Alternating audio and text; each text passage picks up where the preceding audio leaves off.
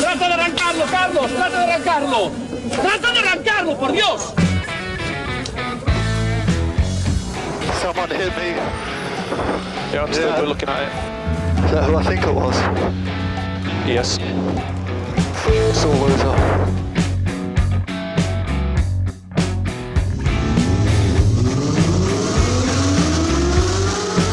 Izquierda buena más ojo corta, se cierra poco.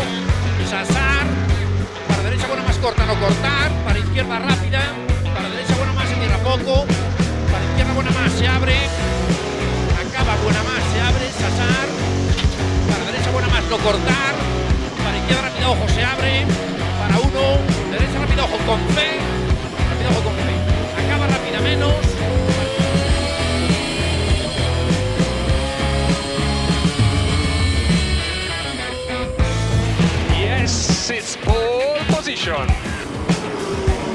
Yes! Oh, grazie ragazzi! Uh, che giro! Grazie! Hola, hola, hola, hola. Bienvenidos, bienvenidas, amiguitos, amiguitas. Bienvenidos a TurboTrack. Ya estamos aquí de nuevo, en una nueva semana para traerte la información y otras cosas, divertimentos que tengan que ver con la movilidad. Desde la mano de Dani Catena, buenas tardes. Muy buenas tardes, querida audiencia. Buenas tardes, David. ¿Qué tal? ¿Cómo estáis? ¿Cómo, qué, qué tal ha ido la semana? Ha ido fantástica y mucho más desde el momento en que me enteró que la semana que viene me das fiesta. Oh, eso lo tenemos que avisar desde ya. Y es que la semana que viene, eh, el sábado caerá, pues justo en medio de las vacaciones de Semana Santa. Y como sé que vais a estar muy liados con las procesiones y demás, pues eh, hemos decidido darnos vacaciones también en TurboTrack. Correcto. que pues bueno, yo sé que están todos los profesores de España opositando a ser presentador de TurboTrack, pero que sepáis que no hay plazas ¿Eh? ¿Eh? por las vacaciones, David. Ah, vale. No, que. no, que estaba pensando en otra cosa. Eh, que, eh, ahora que estaba pensando yo en las vacaciones, ya voy con retraso, lo sé. Ya, nací así. Por eso dan subvención. que. que. Uy, Dios. Me veo en la cárcel. No, que digo que. Claro, la semana que viene hace- hacemos, hacemos fiesta. Y. Eh, joder, no me voy a enterar de las matriculaciones. Voy a tener que esperar aún un poco más. Bueno, vale. Vas a tener que esperar una semana más. Sí. Fíjate. Bueno, no pasa nada. Fíjate, pues bueno, yo no sé, igual, si me acuerdo igual mm, pongo algo en nuestras redes sociales pues, para que estemos todos al día. Eh, no obstante. Si me acuerdo, Ah, no prometo nada porque luego no lo cumplo. Vale, eh, ¿qué iba a decir yo? Así que os voy a contar, de todas formas, que aunque estemos de vacaciones, podéis poneros en contacto con nosotros a través de las redes sociales. Por supuesto, porque tenéis nuestro Instagram que es info@turbotrack.es. Eh, no, eso no es nuestro Eso es Instagram. nuestro correo electrónico. correo. Muy bien. Me alegra ser, no ser el único. que Aquí hoy. subvenciones para todos, sí. Sí, sí, sí. Eh, pues eso, el correo electrónico es info.turbotrack.es.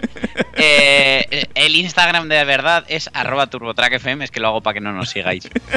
Y que nos diga David el Facebook, hombre. El Facebook, pues el del logo bonito. Búscanos como TurboTrack, tenemos un logo chulísimo.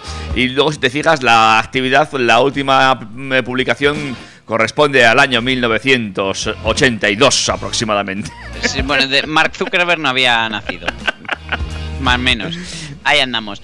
Y, bueno, pues eh, no obstante, si nos vais a echar mucho de menos o si necesitáis poner banda sonora a la espera de que llegue vuestro paso favorito de la procesión, que sepáis que tenemos todos los programas anteriores colgados en formato podcast en un montón de agregadores. Estamos en iVoox, en Google Podcast, en Apple Podcast, en Spotify. Vamos, que si no nos encuentras es porque no quieres. Exactamente, o sea que eh, excusa para no escuchar eh, TurboTrack no tienes.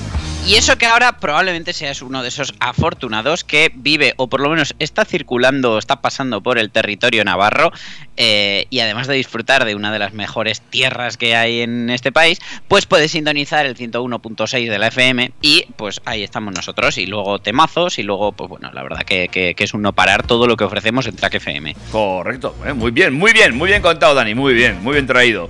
En fin, dentro de esta semana loca que hemos tenido con el tiempo, que si frío, que si calor, que si llueve, que si no, eh, bueno, pues eh, la, Semana Santa, la que esté, el, que la esté planificando ahora mismo, pues no sabe el qué hacer, si meter ropa de abrigos, si de montaña, si piraguas, si esquís. Yo recomendaría llevar gafas de sol, bañador, cadenas ¿eh? Y, y, y una rasqueta para el hielo. Correcto, es lo que hay, es lo que hay. El hielo, si no, pues lo podéis usar con el hielo de los mojitos. Lo que sea. Pues cierto, cierto, ¿ves? Si es que todo, todo hay que sacarlo en doble sentido. Eh, abrir aguas mil suelen decir, ya veremos. Bueno, eh, antes de concluir, eh, bueno, antes de arrancar a abrir, que eso lo hacemos hoy mismo, eh, pasemos también a arrancar la escaleta de esta semana, si te parece. Vamos a arrancar la escaleta de abril y no, no vamos a hacer eh, el chistecito de Elena Furiase, que ya ha subido un, un vídeo a sus redes sociales diciendo que no hace falta que 13 años después todo el mundo le recuerda que llega abril Terral. Entonces, vamos allá con nuestro sumario que empieza con Twitter, precisamente. Es que arrancamos en redes sociales, pero no cualquier Twitter. Estamos empezando en la cuenta de la DGT, como no podía ser de otra forma, donde ha habido un tweet en concreto que ha hecho estallar al mundo ciclista, al mundo chirrindulari, para los que sois de aquí del norte. Oh, oh, esa guerra con los ciclistas y los... eh, y, los... eh, Pero ¿por qué tenemos que estar en guerra? ¿Qué, qué necesidad? ¿No podemos vivir en paz y armonía? nada. La respuesta es no. Eh, vamos a hablar de dinero porque a todos nos gusta saber lo que tienen los demás en su cuenta y os voy a contar lo que ha ingresado Correos en dos meses gracias a la DGT. Muy bien, igual la ha sacado de la bancarrota, fíjate. Cualquier cosa. Eh, desde ahí nos vamos a ir hasta la obligación de la Unión Europea sobre las estaciones de carga ultra rápidas. Bueno, Desde venga. Luego la nueva movilidad pues requiere nuevos escenarios, nuevas regulaciones y eh, pues bueno, son, son interesantes eh, saber dónde, cuándo y cómo vamos a poder cargar. Que por cierto os voy a contar también que esta semana la Morea ha inaugurado su estación de carga solar. Ah, muy bien, muy interesante. Ya está abierta, perfecto. Ya está abierta y además mm, te hago spoiler, bien de precio. Muy bien. Eh, se habla mucho sobre qué hacer con la batería de un coche eléctrico cuando la batería deja de ser útil. Que si el reciclaje, que si tal, que si cual. Pero pocas veces le damos la vuelta porque ¿y si es lo único que sobrevive del coche? Mm, vale. Mm, el resto tenemos claro cómo reciclarlo, pero ¿qué hacemos con una batería que está buena? Pues en caso de un siniestro total. Luego os lo cuento. Eh, y más o menos ahí deberíamos hacer un break musical, o a lo mejor después de la siguiente noticia, porque desde luego eh, os va a explotar la cabeza. Audi ha redefinido su estrategia de naming de modelos y sí, nos van a volver locos. Pues lo que me faltaba a mí. Y hablando de naming de modelos, que sepáis que el más pequeño de la familia Cupra ya ha sido bautizado y, spoiler, vaya, en TurboTrack no ha sido una sorpresa. Perfecto.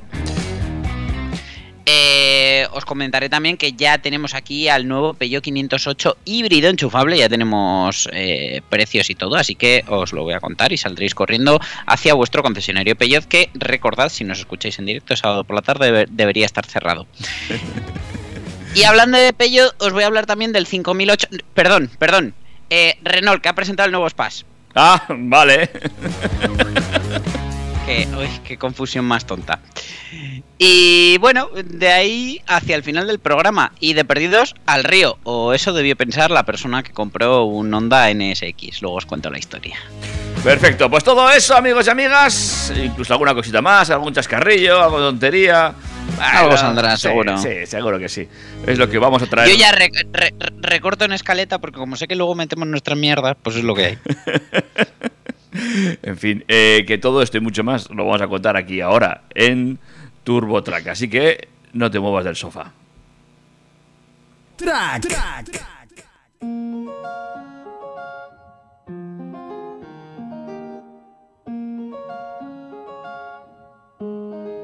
Ya yo necesito otro beso, uno de esos que tú me das.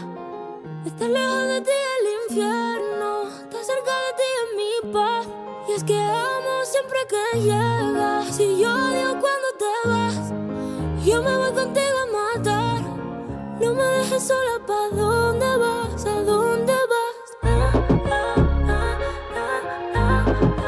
Ven pa' acá. ¿A dónde vas? Yeah. Oh, oh, si me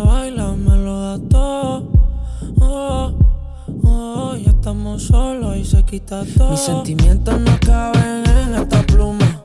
Ey, ¿cómo decirte? Tú eres el exponente infinito, la X y la suma te queda pequeña en la luna. Porque te leo, tú eres cerca de mí. Si mi ser se va a apagar, solo te aviso a ti. Siente que hubo otra vida, de tu agua bebí, conocerte debí. Lo mejor que tengo es el amor que me das. Huele a tabaco y melón. Y a la ciudad. Si tú me esperas, el tiempo puedo doblar. El cielo puedo amarrar y dártelo entero. Yo quiero que me beso, uno de esos que tú me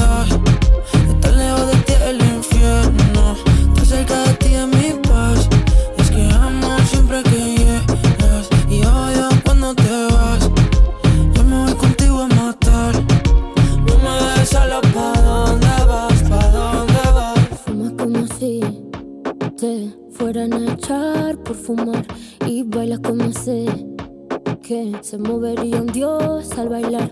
Y besas como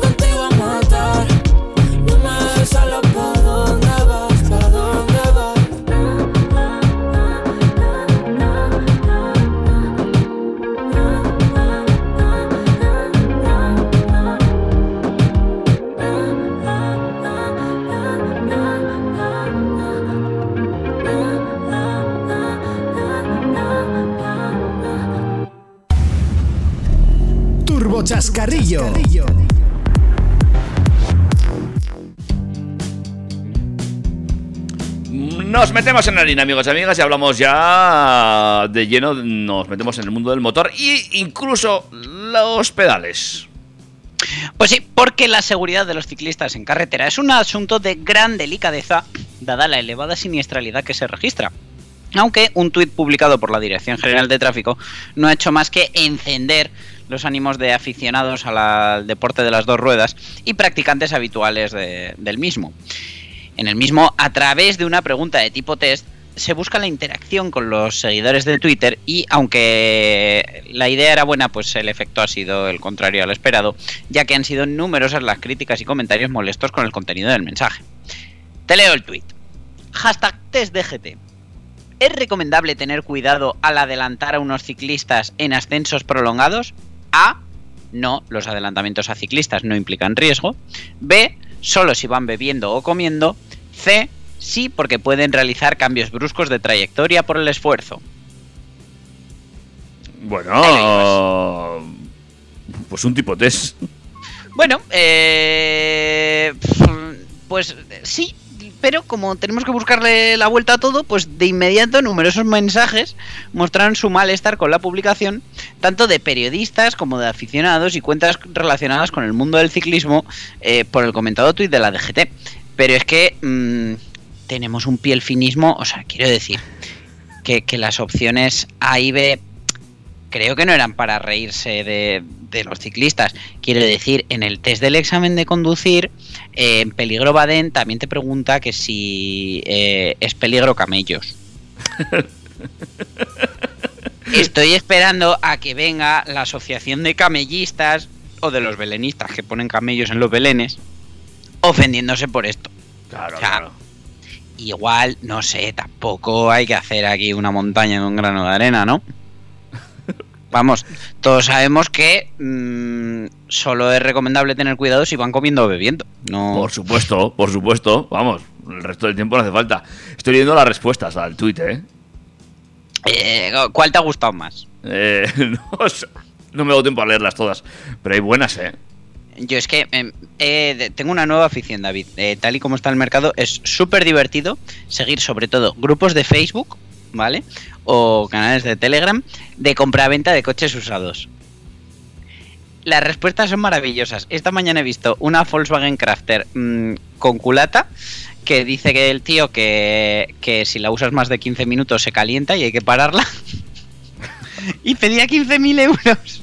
Bueno, pues bien. Y había comentarios de todo tipo, en plan de no tendrás otra para mí, eh, por 30.000 euros igual la puedes usar 30 minutos. Otro decía, bueno, vale menos que un Renault Zoe y se puede usar más tiempo. ¿Ves? Que la gente es genial. En este país nos aburrimos mucho, tenemos un mucho sentido del humor y eso está muy bien.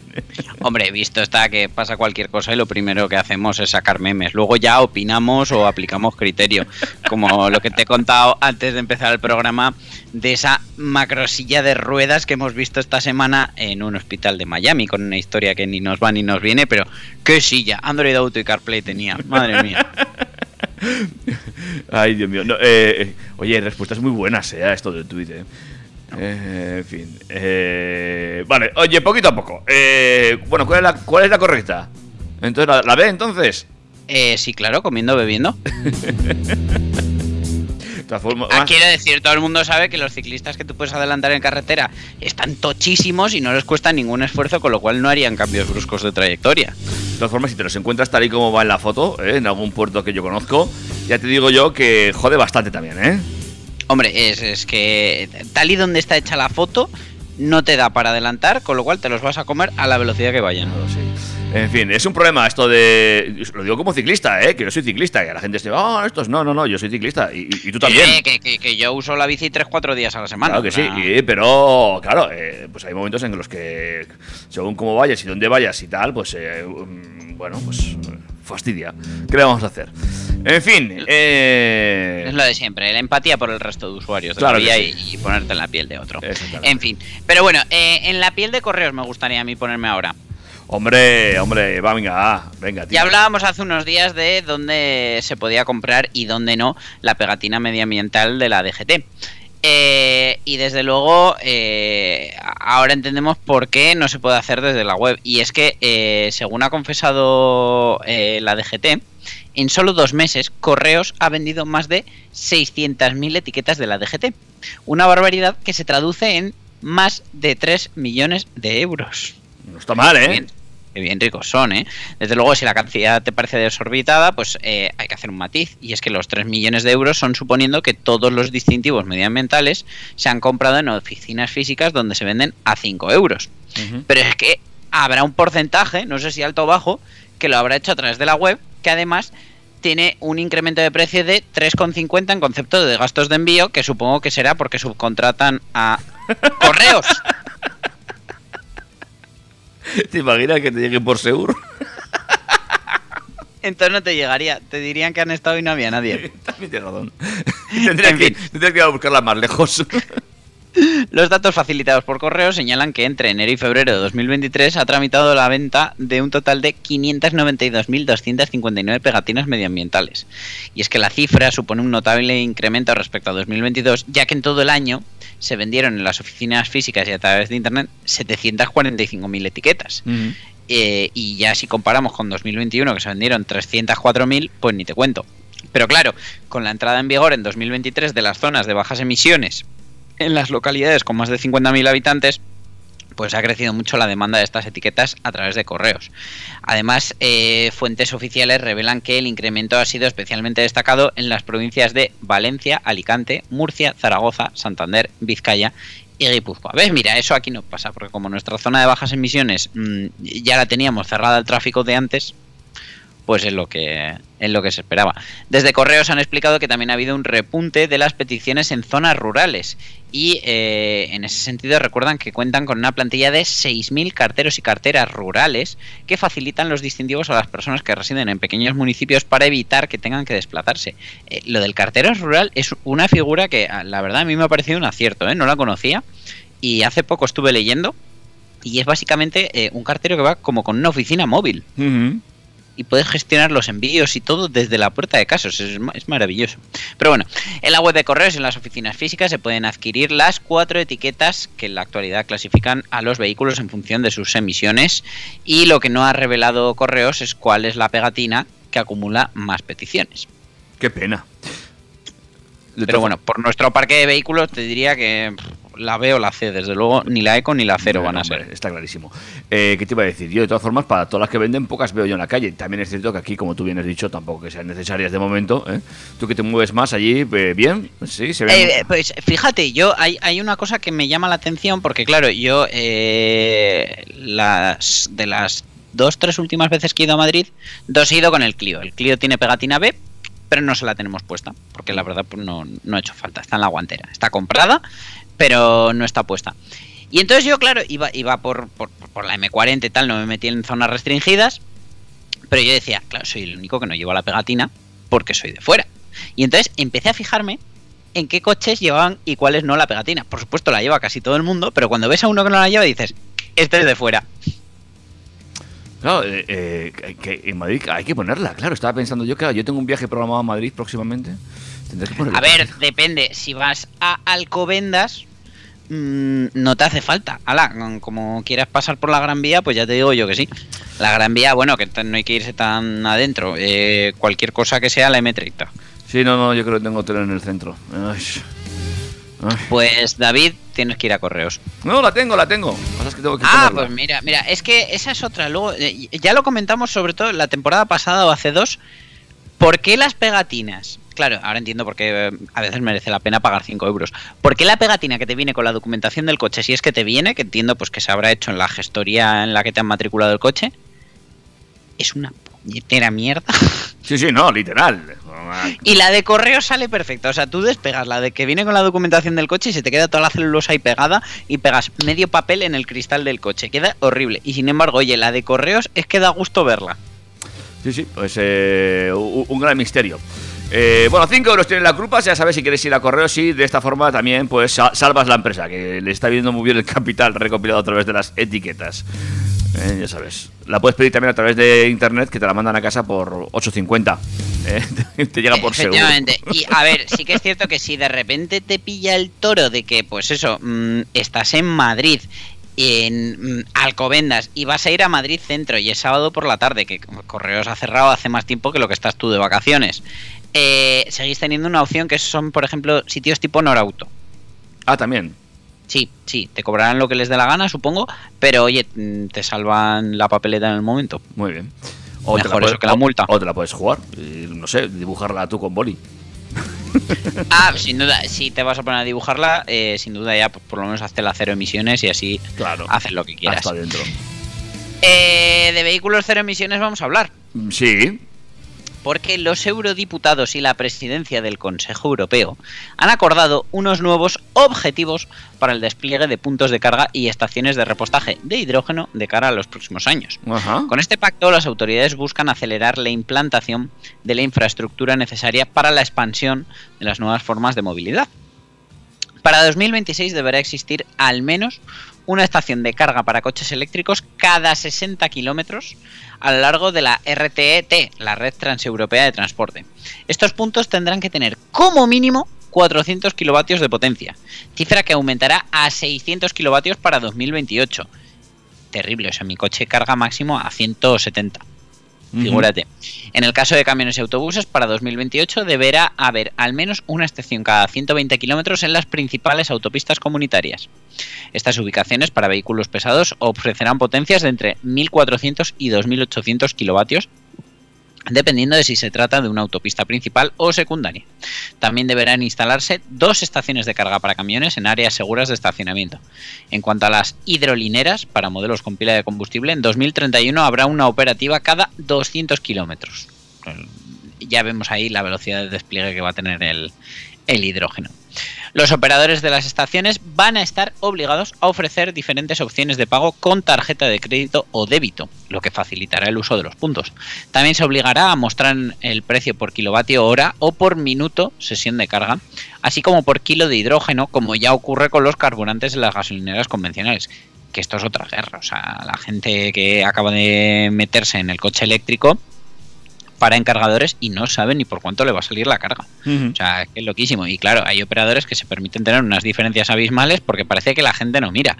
Pero sí se mira, sí. Eh, el acuerdo va a enviar una señal clara a los ciudadanos y a otras partes interesadas de que se van a instalar infraestructuras de recarga fáciles de usar y estaciones de servicio para combustibles alternativos como el hidrógeno en toda la Unión Europea. Así lo ha declarado Andreas Carlsson, ministro sueco de Infraestructura y Vivienda. Recordemos que actualmente Suecia ejerce la presidencia europea. La nueva norma va a garantizar que conducir y cargar un automóvil de nueva generación sea tan simple y conveniente como uno que depende de la gasolina. Eh, según ha dicho Ismail Ertug, legislador alemán responsable de las negociaciones. Y también dice que tenemos que descarbonizar el sector del transporte que sigue siendo responsable de una gran parte de las emisiones. Este acuerdo todavía debe ser aprobado por el Comité de Representantes Permanentes de los países de la Unión Europea en el Consejo y el Comité de Transporte y Turismo del Parlamento y después por el Parlamento y el Consejo en su conjunto. Pero bueno, más o menos ya vemos cuál es la idea y hacia dónde van los tiros. Bueno, pues eh, ir viendo, eh, ¿tú cómo ves? Porque yo aquí en España desplegar un cargador cada 60 kilómetros en autopista de aquí a 2025, has dicho, son dos años. 2026 Ujú. y 2028 para aumentar la potencia. Bueno, eh, tú piensa que de esa red transeuropea de transporte, por ejemplo, eh, aquí en Navarra, ¿qué nos tocará? La AP15. Me imagino. La AP15 y lo poquito que tenemos de AP1. Eh, pues bueno, pues, pues- pues si es que, mira, ya hay una Ionity eh, que funciona regulero en la ciudad del transporte. eh, pero bueno, podría cumplir, yo creo. Pues, pues es que con poner uno o dos más estaría hecho. No, no sé yo. Eh, es que no veo ni que vayan a poner uno o dos más. ¿eh? Que- les- lo que les cuesta poner cargadores, por Dios. Bueno, pero también ahí ha salido una ley que agiliza eh, todo el tema del papeleo. Y mira, el que han abierto antes incluso de lo que yo pensaba, porque pensaba que se iba a eternizar, ha sido el de la Morea. Sí, pues fíjate que yo lo daba ya por hecho, ¿eh? Mira, no, pues no estamos de acuerdo. Pero bueno, tú, es cierto que tú tienes más control de esto, ¿eh? ¿Qué pasó? Tienes que enchufar el tostador ahí. Precisamente en este yo no lo enchufo porque, claro, pilla muy cerca de casa. Pero está muy bien, y es que la Morea ha puesto en marcha este lunes 27 de marzo la estación de carga de vehículos eléctricos e-Park, disponible para las personas de, usuarias de este tipo de tecnologías. Parece obvio, pero es que hay que recordarlo. Por favor, si tienes un coche de gasolina, no aparques ahí. Desde el centro comercial señalan que está llamada a ser la más grande de la zona norte de España. Está ubicada en el aparcamiento exterior del, del hipermercado de Leclerc, en el centro comercial La Morea. Está equipado con 32 puestos de carga, de los que 24 corresponden a carga en corriente alterna, carga lo que denominaríamos lenta, con hasta 22 kilovatios, aunque la mayoría de coches cargan máximo a 11. Y los 8 restantes son lo que ellos han llamado supercargadores. No son supercargadores, pero bueno, son rápidos de 120 kilovatios en corriente continua. La estación se nutre de energía fotovoltaica y va a permitir que los clientes de la superficie comercial carguen sus vehículos eléctricos cuando entran en la Morea para realizar sus compras o actividades de ocio y gastronómicas. El proyecto muestra el compromiso de la Morea con el medio ambiente y eh, podemos decir que ePark es un paso más hacia esa dirección. Eh, cosa buena y cosa mala. Empiezo por la mala. Dime, dime. Eh, hay que usar la aplicación EV Charge, que en sí es la misma que Vilalta Ener Greenergy, que es la que usamos para el resto de cargadores públicos que han ido poniendo por Pamplona, pero no, hay que bajarse una aplicación más eh, que funcione igual de regulero que la otra, porque es como súper básica, pero bueno, funciona. Y la parte buena, eh, cargas a 0,25 euros el kilovatio hora en alterna y a 0,35 en continua. Entonces, eh, está muy bien el precio del, del kilovatio hora. Para que te hagas una idea, yo en casa lo pago a 0,12. Entonces, mm, cargar de energía solar eh, mucho más rápido, sin poner tú la instalación en, en un centro comercial a 0,25, está muy, muy bien. Bueno, pues sí, no, no me parece un precio desorbitado, ¿eh? No, la verdad que en precio está bien. Eh, sabes que es energía limpia porque se nutre de los, de los paneles solares. Así que la verdad que muy bien por esta iniciativa y ojalá vayan poniendo más por Pamplona. Y por la noche. ¡ja! No, chiste, no, chiste. Ah. Pues mira, precisamente para ese tipo de cosas viene la siguiente noticia. A ver, cuéntame. Pues mira, el Centro de Investigación y Desarrollo de Mafre, CESBIMAP, ha ganado el premio al mejor proyecto orientado a la movilidad sostenible del eMobility Expo World Congress 2023. Ahora, repítelo, repítelo, que te ha quedado muy bien. eMobility Expo World Congress 2023, 2023, con un proyecto dedicado al reciclaje de baterías eléctricas. Su proyecto Second Life, que no tiene nada que ver con aquel famoso juego de principios de los 2000, Se inició en 2021 y ha ido perfeccionando hasta la actualidad, que permite recuperar baterías de vehículos eléctricos declarados pérdida total para darles un segundo ciclo de vida. CESBIMAP, que participa también en el proyecto Batrau dentro del programa Horizon Europe, ha creado procesos de montaje y reparación de baterías eléctricas y diagnostica su estado de salud. Su trabajo le permite determinar si los módulos que componen la batería sirven para transformarse en una batería de soporte para un requerimiento mínimo de energía, como alimentar un ordenador o una cámara multimedia, proporcionar la suficiente energía a un vehículo eléctrico en entorno urbano para que pueda llegar a una estación de recarga, o fabricar sistemas de almacenamiento de energía para proporcionar consumos de potencia superiores a los 100 kilovatios hora. CESBI Recambios, el centro autorizado de vehículos fuera de uso de la entidad, ha inaugurado en 2023 una planta fotovoltaica de autoconsumo. CESBI Map la ha dotado de una característica diferenciadora al incorporar el almacenamiento de energía sobrante a partir de baterías de segunda vida recicladas en el propio centro. De hecho, en las fotos se ve pues un Ionic 5 que sufrió un accidente, pero que están usando esa batería. Eh, el uso en el que trabaja CESBI Map para los módulos recuperados en muy mal estado es recuperar los materiales que conforman las baterías, pues el cobalto, níquel, litio, grafito. Muchos de ellos críticos en la Unión Europea para usarlos en la fabricación de nuevas baterías. Tenemos que recordar que en 2022 CESBIMAP trató un total de 1.847 vehículos fuera de uso, de los que ha recuperado 55.000 piezas casi para su reutilización en diferentes mercados.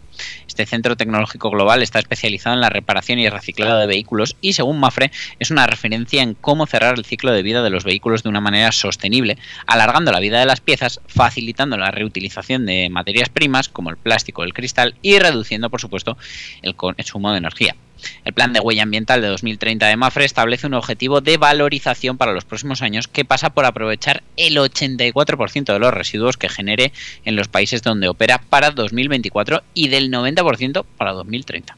Bueno, pues es una buena iniciativa este proyecto español que bueno que, que, al final va a poder dar eh, una vuelta de tuerca a esto de las baterías y al reciclaje de las mismas. Muy bien, me parece bien. Me parece estupendo. Lo que no me parece también es el mareo en el que nos va a meter Audi. Venga, vamos con la de Audi y después hacemos el break musical como me habías pedido. Vamos a ver, a ver si me entero yo de esto. Bueno, la llegada del coche eléctrico está suponiendo un verdadero quebradero de cabeza para las marcas y los departamentos de marketing. Cada vez con más modelos en la plantilla hay que diferenciarlos correctamente para que los conductores tengan una idea clara y sencilla entre vehículos y mecánicas. A muchas compañías como Volkswagen o Mercedes les está pasando.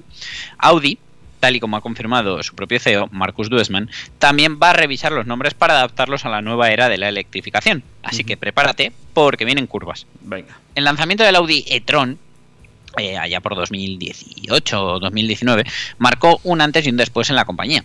Los alemanes empezaron a explotar una denominación que hasta entonces solo estaba disponible en la versión híbrida enchufable del Audi A3. La decisión fue apoyada en una fase muy primitiva de electrificación y los de Ingolstadt pensaron que no iban a explotarla mucho más. Sin embargo, los tiempos han cambiado y en unos años Audi va a tener un mix de productos muy variado. Así que, ¿cuál es la solución para facilitar el reconocimiento de la gama? Claro, antes era Audi e-tron y ahora todos los eléctricos son Audi algo e-tron. Entonces, durante las últimas semanas se ha estado rumoreando que Audi iba a desprenderse de la denominación e-tron, pero finalmente parece que no va a ser así. Mm. Duesman ha confirmado a Autobild que quieren eh, apoyarse en ese nombre, pero que habrá cambios significativos. A grandes rasgos, todos los modelos de Audi que cuenten con versiones térmicas van a recibir números impares, mientras que los modelos 100% eléctricos recibirán números pares. Hasta aquí sencillo. Por Vale, ejemplo, sí. la próxima generación de la 4 se venderá únicamente como A5. Ajá. Y lo mismo va a pasar con el A6, que va a pasar a dejarse solo en el A7. Sin embargo, aquí es donde llegan los problemas. Y es que, ¿qué va a pasar con los A5 y A7 actuales? Es- Pues bueno, por ahora no hay respuesta a esta pregunta. Pero el propio responsable de Audi eh, tampoco ha dado explicaciones al respecto. Y es ahí donde se abre la puerta a posibles denominaciones secundarias.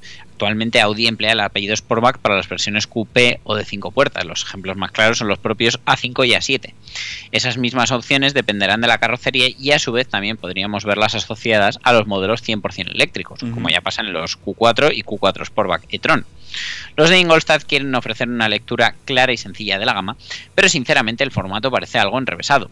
A mí la verdad me parece sencillo, pero sí que es cierto que, aunque ahora mm, hay gente echándose las manos a la cabeza, pues porque el A4 va a desaparecer, Pero es que resulta que nos sobran modelos. O sea, quiero decir, no puedes duplicar tu portfolio de modelos para hacer el mismo en eléctrico o uno similar. Entonces, pues bueno, habrá segmentos que vayan desapareciendo, unos pasarán a ser 100% eléctricos, otros se quedarán solo en gasolina, pero bueno, pues ya sabemos, por ejemplo, que el Q2 pues también desaparecerá y bueno, no obstante, es posible que a final de este mismo año salgamos de dudas aunque el curso se presenta especialmente relajado para los alemanes. La agenda de lanzamientos llega bastante poco cargada y lo más novedoso va a ser la llegada del Audi Q6 e-tron a finales de este mismo año, que podríamos decir que es la versión eléctrica del Q5. A partir de ahí es donde comenzará una especie de frenesí comercial y Audi tiene programados más de una docena de lanzamientos entre los años 2024 y 2025. ¡Oh, Dios! conviene recordar que los nombres actuales no van a desaparecer, pero sí que se van a asociar exclusivamente a las mecánicas. O sea, el año que viene Turbotar va a ser turbo presentación de Audi. Sí, básicamente, o sea, vamos a hablar más de Audi que de la DGT. Un follonero que tiene montado en Audi no son los únicos que tienen problemas con las denominaciones, porque también en Peugeot, por ejemplo, empiezan a surgir problemas y ya no sabe uno qué coche se está comprando, un Cisco, en fin. Sí, porque a mí me ha hecho mucha gracia que ahora sobre el 308 sale el sub, ¿no? Que es el 3008. Sí. Eh, y entonces los subs son eh, millares en vez de centenas. Eh, y entonces de repente te sacan el 408, que no es un 308, no es un 508, pero tampoco es una berlina, pero no termina de ser un sub. Y entonces dices, vale, tienes una especie de 3008 Coupé, por decirlo de alguna manera, que le has llamado 408. Pero el 3008 de la próxima generación dicen que va a ser Coupé. Bueno. ¿Me, lo puede explicar alguien? 3008, 408 y no, un futuro 4008 van a ser iguales. Ya veremos, ya veremos, ya veremos. Pero bueno, esto ya pasó en Audi cuando sacaron la 4, ¿no? Y entonces de la 4 sacaron un coupé, que era la 5. Y entonces, eh, de la berlina hicieron el coupé y del coupé hicieron una berlina que era la 5 Sportback. Y decías, pero si la 4 ya era la berlina. En fin, cosas de las marcas. Pero bueno, eh, os voy a hablar de Peugeot y de Berlina, ya que, ya que estamos. Y es que el nuevo 508 Model Year 2023 es pues esa actualización de mitad de ciclo de la, de la berlina francesa. Una de las pocas berlinas generalistas que quedan en el mercado. Cierto, todo hay que decirlo, porque desde luego ya pues ni Passat, ni Insignia, ni Mondeo, estamos ya a Chucandels es también muy probablemente la última renovación del modelo antes de convertirse en un coche totalmente eléctrico en su próxima generación.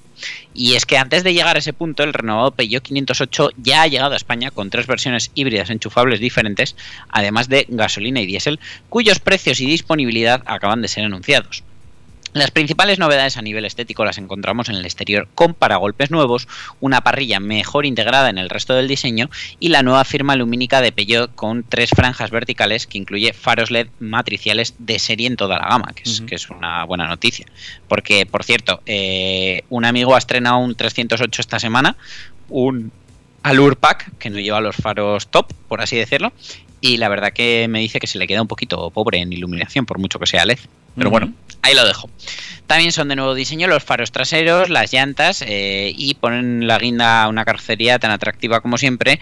Eh, pues bueno, esos paquetes deportivos, ese Peugeot Sport Engineering y todos los accesorios que, que vende la marca. Las medidas son idénticas a las de la generación anterior: 4,75 de largo para la berlina, 4,79 para el familiar y en el interior la novedad más importante es la incorporación del nuevo sistema de infoentretenimiento que ya ha estrenado el 308. No solo estrena hardware con una nueva pantalla táctil de 10 pulgadas, sino que incluye un software totalmente nuevo, además de nuevas funcionalidades y una respuesta más rápida. Incluye también un nuevo mando fónico, conectividad inalámbrica para teléfonos móviles y un nuevo conjunto de cámaras. A esto hay que sumar que hay que añadir un paquete de asistentes de conducción autónoma nivel 2 eh, más avanzado que el anterior la gama híbrida enchufable para el mercado se compone de tres motorizaciones con 180, 225 y 360 caballos. La última asociada al apellido Peugeot Sport Engineer, PSE, una versión de marcado carácter deportivo con tracción total y un equipamiento todavía más abundante. Los precios del nuevo 508 híbrido enchufable para el mercado español parten de los 47.810 euros para la versión de 180 caballos que sepáis que nada, por 1500 euritos más tenéis 45 caballos más con el 225 caballos. Y eh, luego esto es en versión Allure y en versión GT eh, la diferencia es la misma, 1.500 euros, partimos de 50.060 para el 180 y el 225 se va a 51.560. Eh, ya mm, fuera de órbita de todos ellos, el Peugeot Sport Engineer sale por 66.760. Luego, la carrocería familiar supone un sobrecoste de 1.200 euros con respecto a los precios mo- mostrados del Berlina. Y eh, las primeras unidades van a estar disponibles entre junio y agosto de 2023, dependiendo de la versión y el equipamiento elegido. El acabado Allure viene ya con eh, la pantalla táctil de 10 pulgadas, los toggle switch, que son esos eh, accesos directos táctiles que se ha inventado Peugeot, que a mí me gustan bastante, navegador, función mirror screen, cámara trasera, sistema de vigilancia de ángulo muerto, detección de fatiga del conductor y reconocimiento ampliado de señales, entre otras miles de cosas. Y luego ya el GT añade sobre la Allure las llantas de la lección de 18, el Pack Drive Assist Plus, eh, el asistente de aparcamiento automático, el Visio Park 2 con cámara 360, los asientos delanteros ergonómicos con certificación AGR, eh, que además hacen calefactables, pedales y reposapiés en aluminio, retrovisor interior sin marco. Pues bueno, la verdad que creo que merece la pena el salto al GT.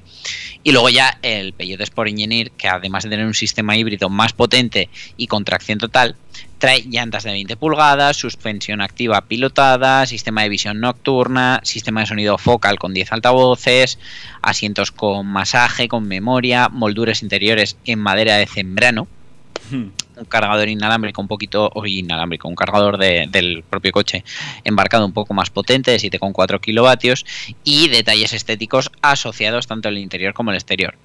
Eh, las versiones híbridas enchufables tienen el mismo motor gasolina 1600 PureTech, calibrados de distinta manera para ofrecer potencias diferentes eh, que se combinan con un motor eléctrico delantero de 110 caballos.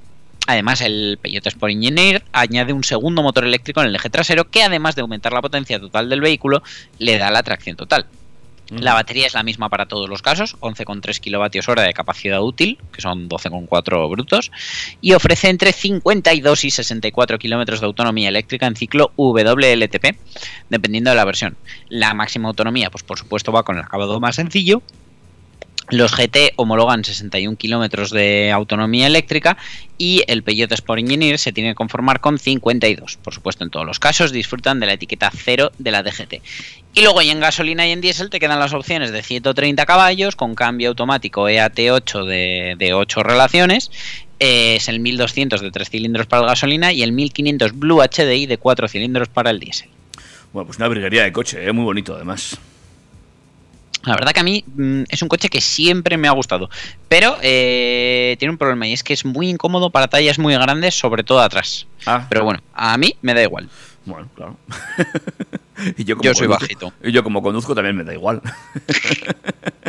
Oye, hacemos ese break, ese break musical que habíamos prometido a la gente después de hablar de Audi y te me has, saltado, te me has venido arriba. Venga, va, pues eh, lo hacemos ya y luego volvemos con más carga. Amigos y amigas, esto es TurboTrack y te contamos un montón de cosas sobre el mundo del motor. Turbo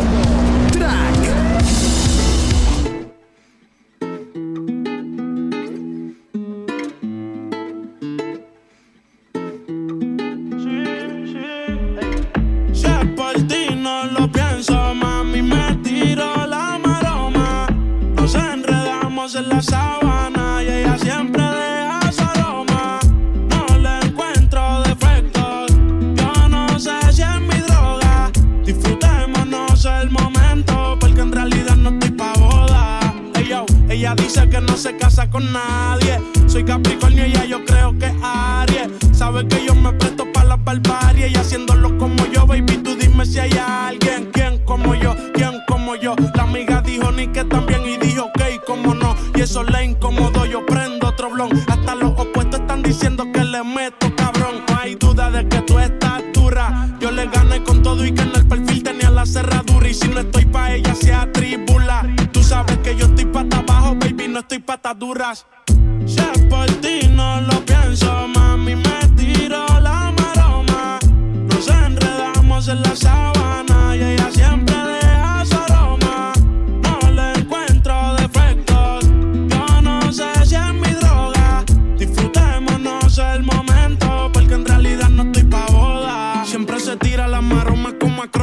Sube la foto con los location cuando no va a estar. Mami, ella no salen de su casa por no gastar. Y tú andas con billetes azules como los avatar. Y la liga va a matar. Quiere que yo vaya y se lo haga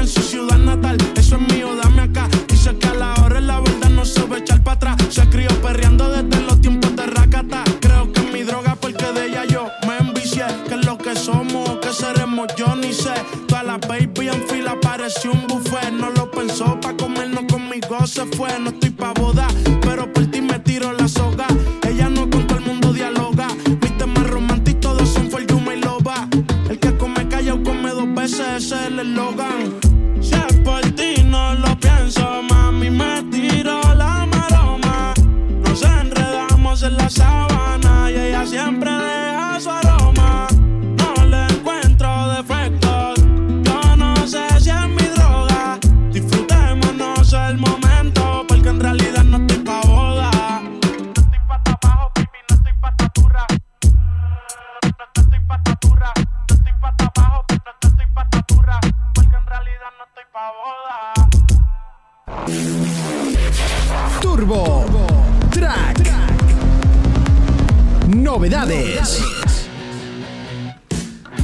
seguimos con las últimas noticias del día de hoy. ¿Y de qué vamos a hablar? ¿De Cupra? Vamos a hablar de Cupra y bueno, en el- también de Rosalía. Ah, qué bien. Porque Yo ya ¿tú lo sabes sabía. cómo han hecho el, el- el lanzamiento de este nombre? Eh, sí, sí. Con, con un abecedario muy chulo. Pero bueno, eh, Cupra ya sabemos que está dentro de la estrategia de grupo Volkswagen mediante la que el grupo pretende lanzar al mercado una oleada de coches eléctricos de precio relativamente contenido. Este futuro urbano ha visto estos días como de una manera un tanto atípica se ha revelado su nombre. Es que se trata del modelo cuyo proyecto de desarrollo está siendo liderado por la propia SEAT para el consorcio bajo el que milita. Los trabajos de la marca española darán como fruto a la plataforma MEB Entry, sobre la que se van a basar los coches eléctricos más asequibles de Skoda, Volkswagen y Cupra. SEAT adelantó de una manera más o menos fiel el diseño de su futuro modelo con un modelo conceptual que por entonces bautizaron como Cupra Urban Rebel, una denominación con la que dejaban claro que querían lanzar un coche eléctrico de carácter urbano y diseño deportivo y llamativo. Ahora, gracias tanto a un despiste del propio CEO de SEAT y Cupra, Wayne Griffiths, como al anuncio publicitario con el que Cupra está promocionando su colaboración con la cantante Rosalía, se confirma que el modelo será llamado Cupra Raval, como el Mm. famoso barrio de Barcelona. Al igual que el otro coche de la marca, el Born, pues eh, también sigue haciendo referencia a uno de los barrios más populares de Barcelona. Fue durante la presentación de los resultados del pasado ejercicio cuando el CEO de la marca, hablando sobre el enfoque y el diseño de los futuros modelos, tuvo el desliz de eh, decir, queremos demostrar que los coches eléctricos pueden ser emocionales, sexys, divertidos de conducir y no solo en el caso del Urban Rebel. Mi comparación no era un Raval sexy y emotivo contra un Born aburrido, ambos son sexys y emotivos. Por otro lado, en el spot publicitario grabado por la marca con Rosalía, basado su sobre su canción ABCDFG, la marca enumera todo el abecedario haciendo eh, referencia a una palabra por cada letra. Y es en la R cuando llega con R de Raval. Eh, estos dos hechos se suman a los rumores previos que señalaban al nombre del barrio barcelonés como la denominación final para este modelo de producción del que será el tercer coche eléctrico de Cupra. Y es que recordemos que antes de verlo en su forma final de producto debe ser presentado el Cupra Tabascan, otro modelo al que hacen referencia en el spot cuando llegan a la T. Eh, pero bueno, se llame como se llame, que desde luego se va a llamar Raval. Para cuando Raval entre en producción, deberá ser el coche eléctrico más asequible de Cupra, pero también el más caro de adquirir de la oleada de modelos asequibles planteados por el consorcio alemán. Mientras que Volkswagen quiere comercializarlo, ya hablamos el otro día del ID to All, eh, a un precio de partida por debajo de 25.000 euros, Cupra y Skoda no han hecho ninguna referencia al precio. En base a las características confirmadas por la compañía matriz, pues bueno, eh, igual que la ID to All, 450 kilómetros de autonomía máxima, 221 caballos de potencia, y Griffiths, por su parte, ha comentado que le gustaría ver una versión de tracción total del Raval, aunque admite que es su deseo y no una realidad. Para 2025 el trío de modelos debería haber sido presentado en su totalidad para tener su fabricación en serie a pleno pulmón desde 2026. Bueno, pues veremos si se cumplen los plazos. El coche, en principio, pinta bonito. eh, ya veremos también el precio. Y veremos si todo esto se va cumpliendo. ¿eh? Mm, impresionante la campaña con Rosalía, eso sí que es verdad. Sí, sí, no, no, no, es que han echado ahí el resto. Pero bueno, de todas maneras, eh, David, si no te atreves a lo eléctrico o tienes una necesidad de espacio o las dos cosas a la vez, Eh, te propongo una alternativa. Eh, enséñamela. Pues se llama nuevo Peugeot 5008. Perdón, nuevo Renault Espace. Es que cada vez que lo veo me, me baila la historia. Eh, nuevo Renault Espace 2023 que ha sido presentado en sociedad. Y la verdad, sobre lo que ya conocíamos, pues me parece un coche austra largo. Digo, extra largo. Es que da para todo. Bueno, el conocido monovolumen francés desaparece para dar paso a un vehículo totalmente nuevo, un sub de 7 plazas, formato Peugeot 5008 total, que destaca por su diseño, por su equipamiento tecnológico y por su apuesta por la electrificación. El nuevo todo camino de Renault será fabricado en España junto al Austral, que esa es una muy buena noticia.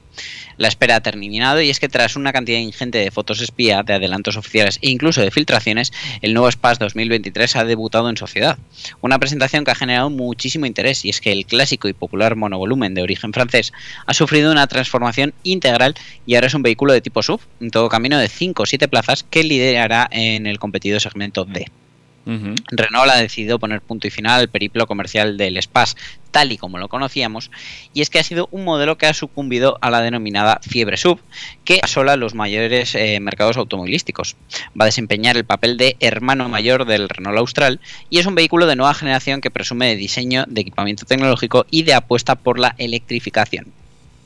Eh, es un modelo eh, rápidamente reconocible y es que en ningún momento se ha escondido la influencia del Austral en el proceso de dar vida a este todo camino.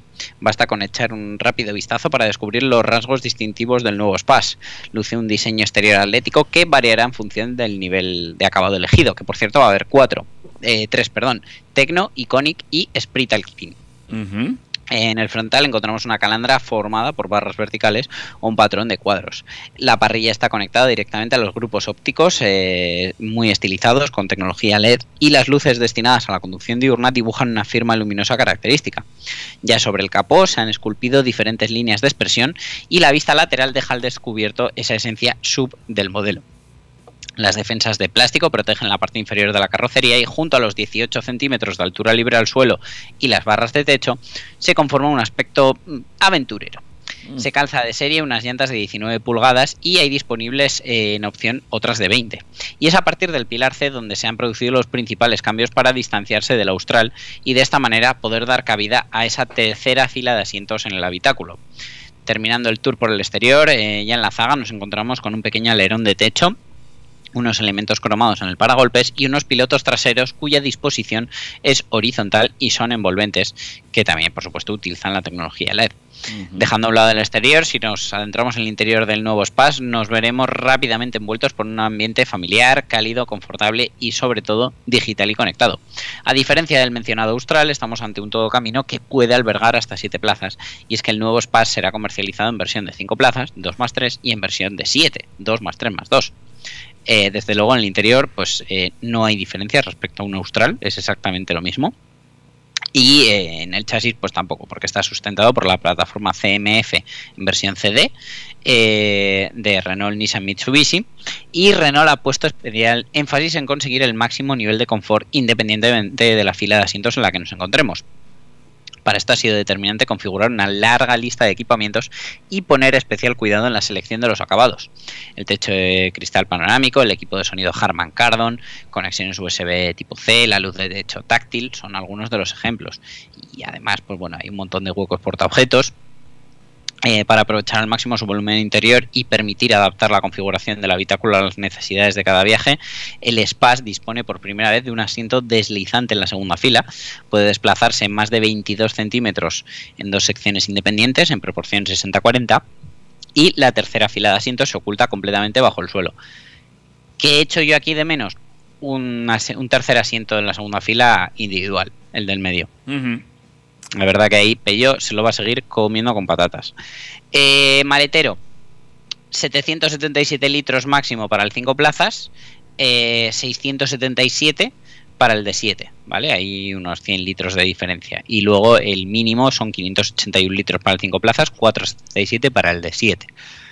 Eh, que nos quedaba así el maletero con las tres filas de asientos, es decir, si tenemos las 7 plazas puestas, pues nos quedan 159 litrazos en los que meter un bolso y poco más.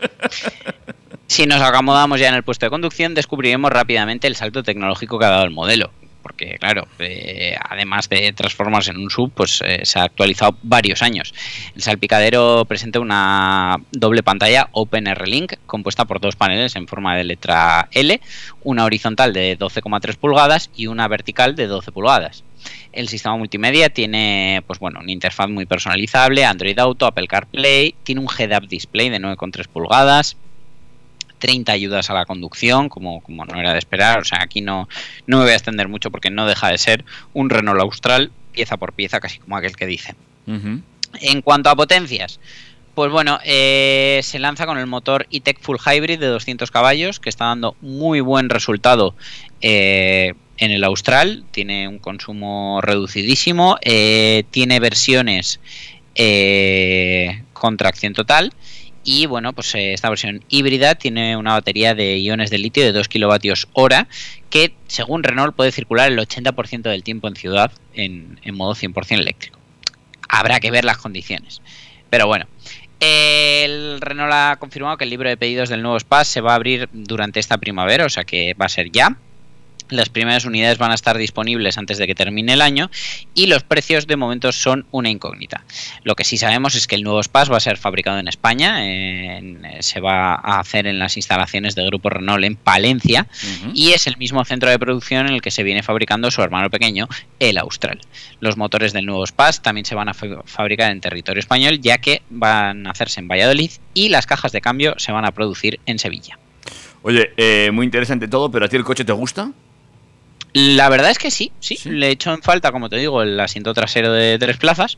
Pero, por ejemplo, pues bueno, de diseño me gusta. Es un coche modernito, bonito, pues como casi cualquiera que sale ahora.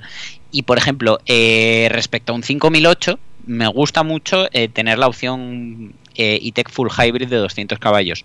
Porque es un motor que está saliendo muy bueno, que está teniendo un buen rendimiento y un consumo bastante ajustado.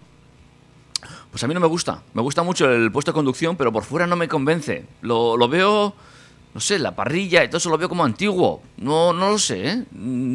Pero eh, puede ser porque no estés viendo un Sprint Alpine que es un poco más deportivo. No lo sé, no lo sé. No me termina de convencer. Mm, te dejo que te guardes la opinión hasta que veas el Sprint Alpine y entonces ya. Hombre, si va a ser bonito delante, pues también, ¿no? Pero bueno, no sé. Bueno, eh, verlo, ¿eh? Eh, eh, Tiene buena pinta, tiene un, parece un buen habitáculo para gente que necesite espacio, ahí está. Como tú bien has dicho, falta esa tercera plaza eh, individual, Individual. en la segunda fila. Y habrá que ver cómo es la tercera fila, si realmente es amplia o no lo es, porque la del 5008, muy amplia, no es que sea. A mí me encanta cuando los fabricantes te dicen, no, es para niños. Eh, como sea un niño que va en silla contra marcha como el mío, te aseguro que no cabe. Venga, vamos a por la última del día. Pues sí, ya sabemos que en ocasiones el mercado de coches de segunda mano es capaz de sorprender hasta el más pintado con cosas como la que hoy te traemos. Y es que alguien ha decidido darle una oportunidad a, un coche que hemos visto en fotos y, y yo he dicho, "Mm, pero ¿cómo puede ser? Y es que, bueno, el coche en sí es una de las creaciones más especiales de Honda, el NSX, una auténtica máquina de los años 90 que sin duda ya tiene un lugar en, el- en la historia del mundo del automóvil. Eh, tan conocido y reconocido es que alguien que seguro que es muy caprichoso, ha decidido que un Honda NSX por 8.000 euros es una gran oportunidad. Cosa que comparto. Pero eh, la historia es que el coche ha estado 15 años en el fondo de un río. Sí, sí. Es que, bueno, pues el Honda NSX, como os decía, es uno de los grandes deportivos de los 90.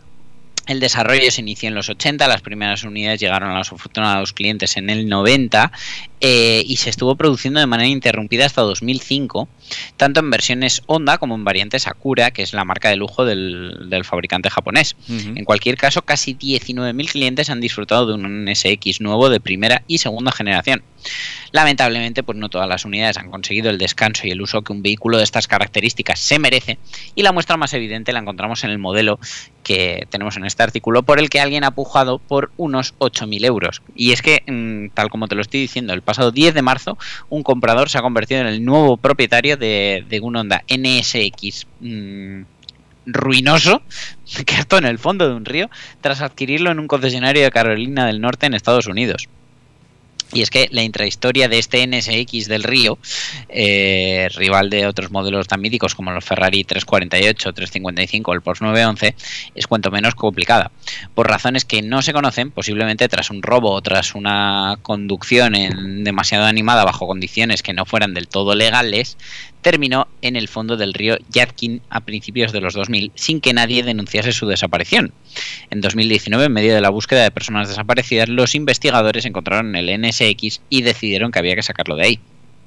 Mm. Ahora acaba de ser entregado a su nuevo dueño, Helix Autoworks, una empresa dedicada a la restauración y preparación de coches norteamericana que va a intentar devolver a la vida este trocito de historia japonesa, algo que por otro lado pues eh, ni tiene pinta de ser nada fácil, ni yo desde luego apostaría por comprármelo después, porque seguro que lo venden. Sí, sí. Tan, tan solo con las fotos que hemos visto ya se puede observar que además de kilos y kilos de óxido, eh, un interior completamente destrozado y un pilar A con un golpe bastante fuerte que lo ha deformado, pues no queremos ni pensar en el estado del motor, eh, un bloque 3000 V6 VTEC atmosférico que ofrecía unos nada despreciables 280 caballos y cuya única posibilidad de volver a la vida pasa por una restauración desde luego completa hasta del último tornillo. Eh, no sabemos si este Honda NSX va a volver a rugir por las calles, pero sin duda es un acto de valentía, por no decir de inconsciencia, pagar casi 10.000 euros por llevarse algo así a al garaje. Aunque no podemos más que aplaudir las intenciones del grupo de americanos locos que van a intentar que este NSX despierte del húmedo letargo en el que ha estado sometido en las últimas dos décadas.